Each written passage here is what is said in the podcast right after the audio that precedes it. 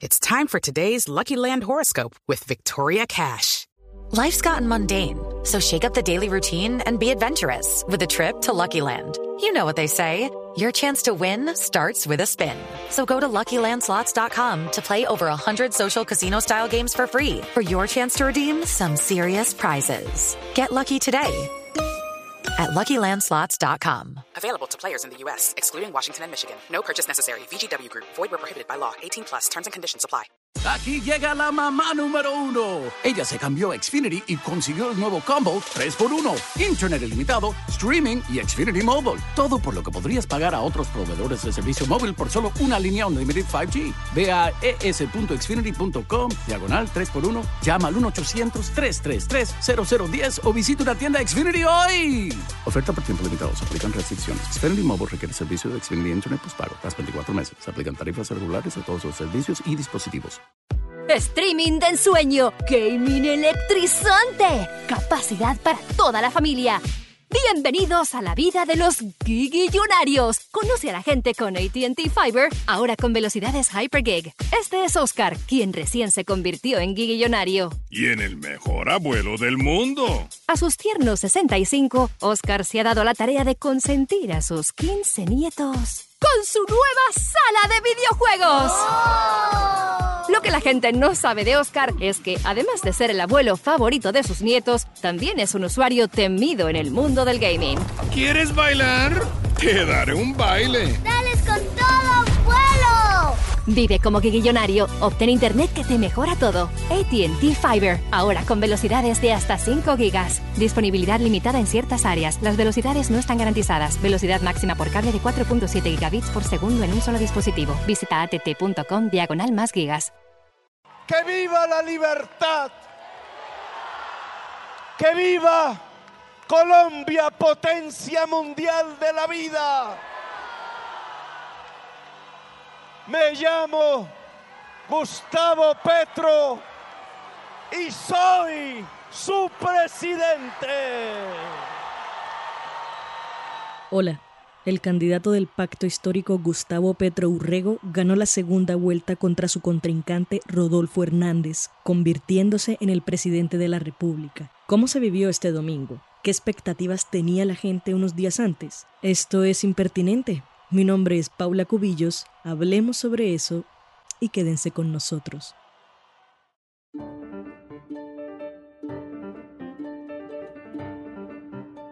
Hoy es 19 de junio de 2022. Son las 3.43 de la tarde. Estoy en la casa de unos amigos porque estas tensiones es mejor vivirlas en compañía. Aún así, hacen silencio cuando me acerco al micrófono. No estoy en una cabina, ni en un cuarto sola. Estoy en la sala, frente a un televisor muteado que pasa de un canal a otro para ver cómo va la jornada de elecciones. En menos de 20 minutos se cerrarán las mesas y empezarán a circular los boletines. Un amigo propone que veamos Shrek 1, Shrek 2 y Shrek 3 y después ver quién ganó. Pero se quedó en chiste. La tensión es indescriptible. Hace mucho que mi cuerpo no somatizaba semejantes niveles de ansiedad. Pero esto no es de hoy, diría que hace una semana empezó la incertidumbre, y no solo para mí. Hace unos días conversamos con personas de diferentes departamentos para preguntarles cuáles eran sus expectativas y cómo se sentían en esta segunda vuelta. Nunca me había sentido con la necesidad de votar aquí. Yo siempre me he sentido muy perteneciente a Cartagena, incluso en las presidenciales pasadas ni siquiera había votado, no había ni registrado la cédula. Y en esta opción, pues yo fui, registré, voté en las de cámara y, y en esta también voy a votar. Adriana Mantilla es de Bucaramanga. Esperaba el cambio en primera y dice que ahora el ambiente se siente incómodo en redes. Ha optado por mantenerse en los grupos familiares y laborales, pues la abundancia de contenido malintencionado y falso que, según cuenta, abunda en campañas, la hace sentir enferma. En redes he tratado de no consumir absolutamente ningún contenido en la medida de lo posible. Eso me hace sentir tal vez un poco apática de toda la experiencia electoral y sinceramente espero que, que un presidente, yo esperaba que quedara alguien a primera enseguida para pues dejar de ver tantas cosas en internet y pues en medios y todo. He sentido que eh, la polarización, la gran polarización que se ha sembrado en los últimos años eh, ha dado sus frutos y he visto una campaña eh, difícil, eh, sucia, con las cosas que han sucedido y que todos sabemos.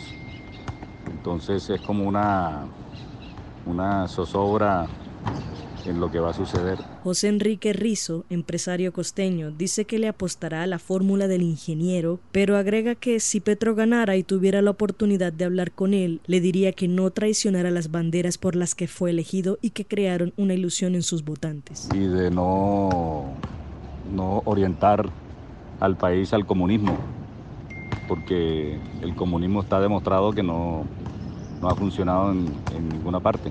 Eso le diría. Es difícil vaticinar un resultado. Vamos, pues estamos frente a una contienda muy reñida. Incluso hoy, domingo de elecciones, la incertidumbre es protagonista en una jornada donde todo es factible. Así lo dijo el columnista del espectador Francisco Gutiérrez después de la primera vuelta el 29 de mayo. Creo que la segunda vuelta está muy abierta. La segunda vuelta está muy abierta porque Rodolfo Hernández eh, pues tiene este discurso que ya se ha demostrado empíricamente que caló va a recibir el apoyo que en, parte es de derecha, pero en parte es territorial, de toda una serie de sectores, perfectamente puede aspirar. Obviamente estas no son sumas aritméticas porque en, el, en la transferencia de votos se pierde mucho.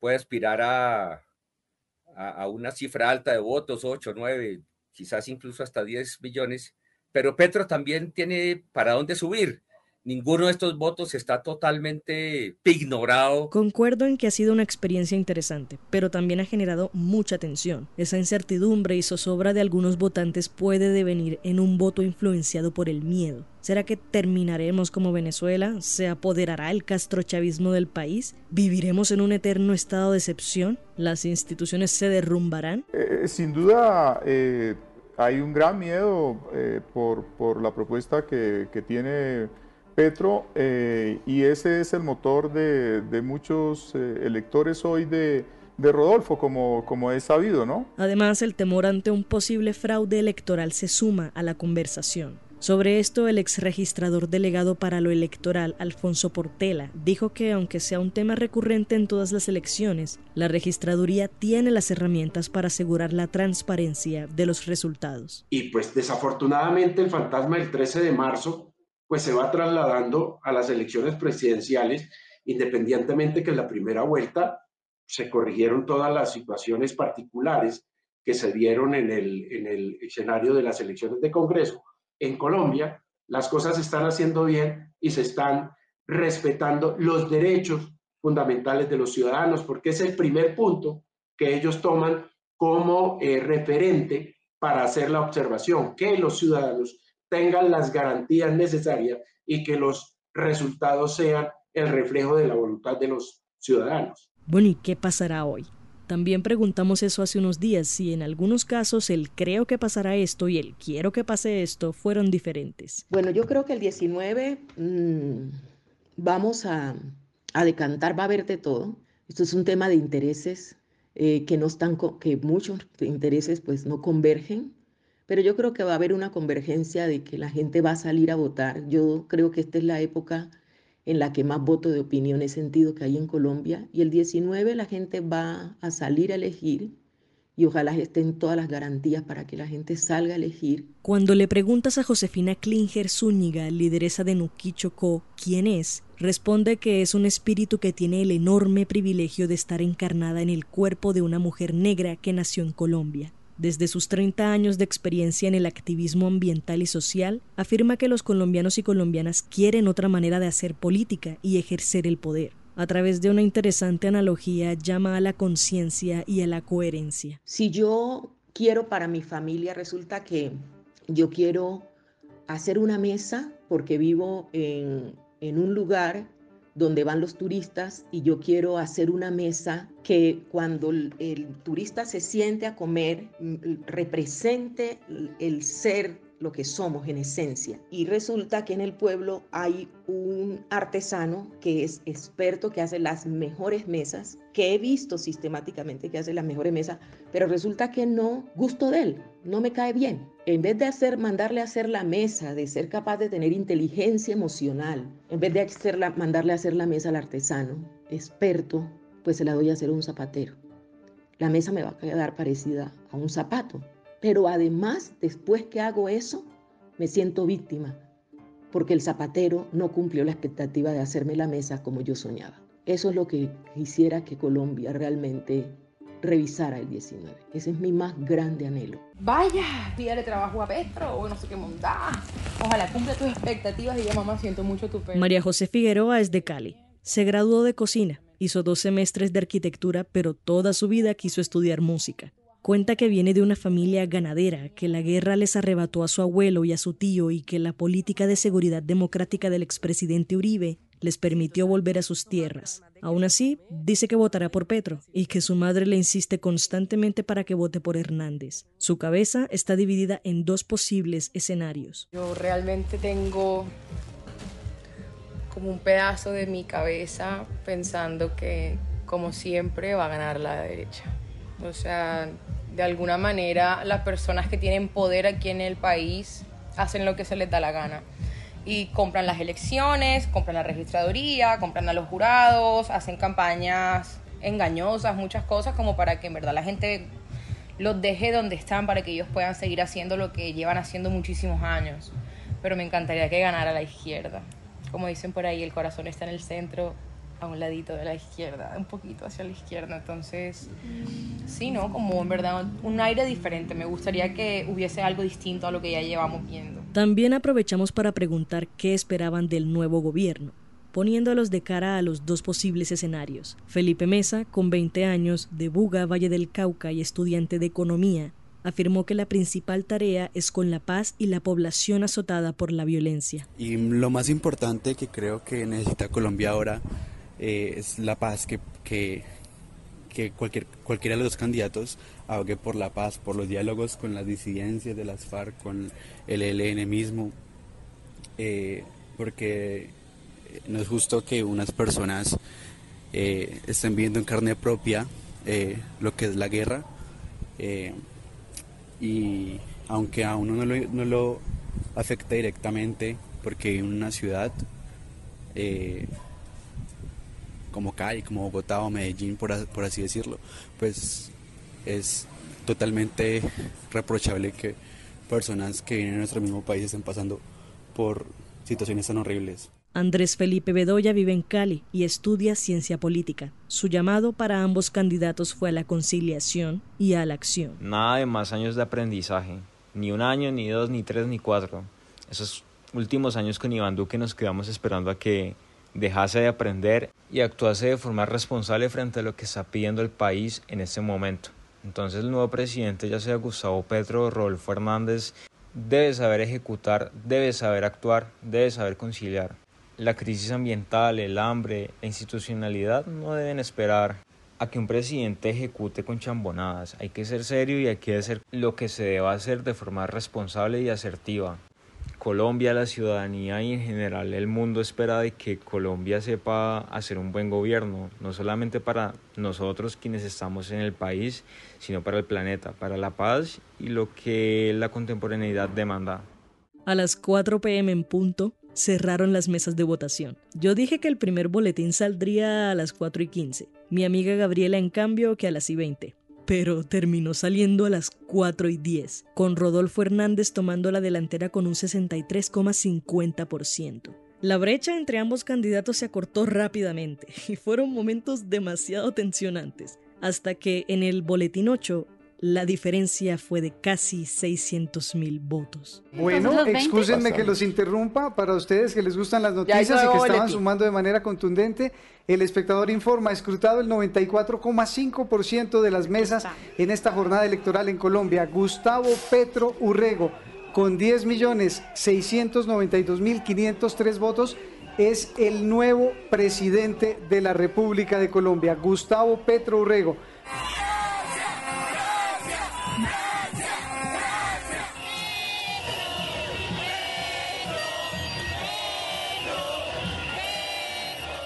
Me tomó varios minutos asimilar esta noticia y no pude volver a grabar sino hasta la medianoche cuando regresé a mi casa. Sin duda es un momento histórico para Colombia. Pero ¿por qué? Quiero decir algo fuerte. Esto dijo el director de Fundación Pares, León Valencia.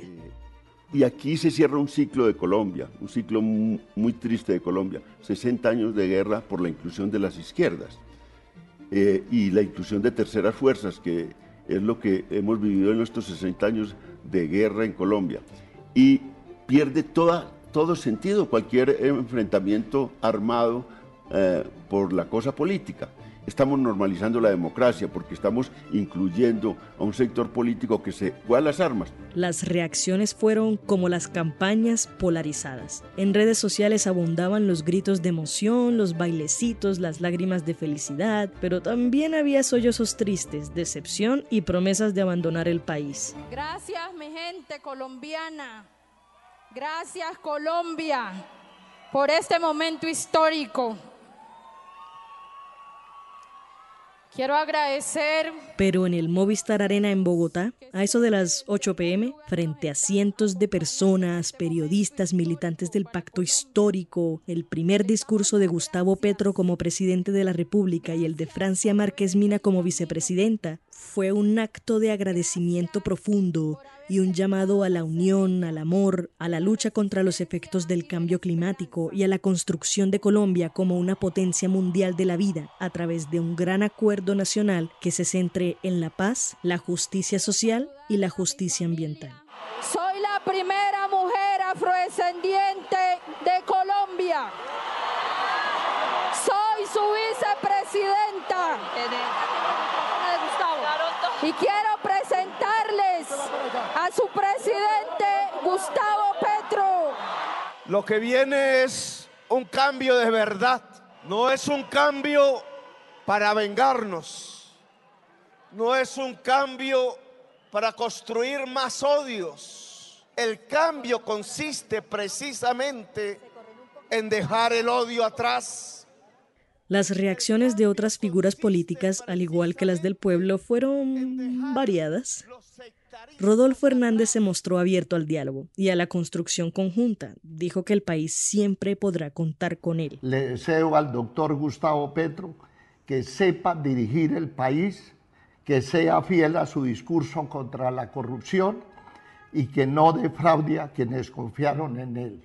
Iván Duque llamó a Petro para felicitarlo y acordaron reunirse para lograr una transición armónica, institucional y transparente. Sergio Fajardo le deseó sabiduría al nuevo mandatario para tranquilizar y cuidar de este país adolorido. Federico Gutiérrez dijo que esperaba que su gobierno no fuera como su campaña. Le pidió que respetara la propiedad privada, la libre prensa y el ahorro de los colombianos. De todos modos, parece que la tercera sí fue la vencida para Gustavo Petro, y Francia Márquez Mina es hoy la primera vicepresidenta negra del país, abogada, activista medioambiental, feminista, lideresa. Sin dudas, este día es y siempre será histórico para Colombia. Hago una invitación a ver la transmisión del espectador que aborda los retos que enfrenta este nuevo gobierno de izquierda en la cuenta oficial del periódico en YouTube. Una conversación guiada por el jefe de redacción Elber Gutiérrez en compañía de Esteban Salazar, coordinador de democracia y gobernabilidad de la Fundación Pares, y Daniela Garzón, investigadora de la misma organización.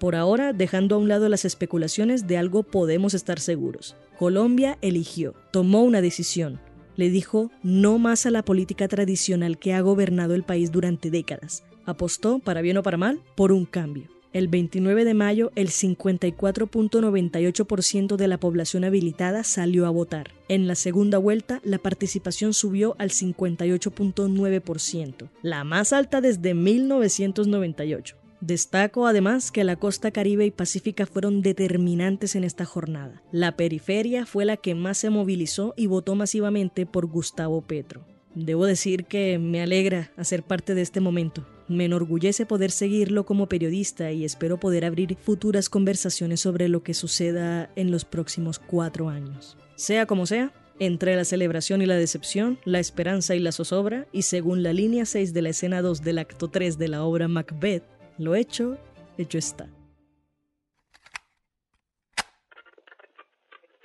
Este fue el episodio 31 de Impertinente, el podcast de opinión del espectador. Si quieres escuchar más, entra a www.elespectador.com o a tu plataforma de streaming favorita. Agradecemos a Adriana Mantilla, a Josefina Klinger, a José Rizo, a Felipe Mesa, a María José Figueroa y a Andrés Bedoya por su participación. Además, agradecemos a Andrea Espinosa por su colaboración en la reportería. La producción y edición estuvieron a cargo de Paula Cubillos.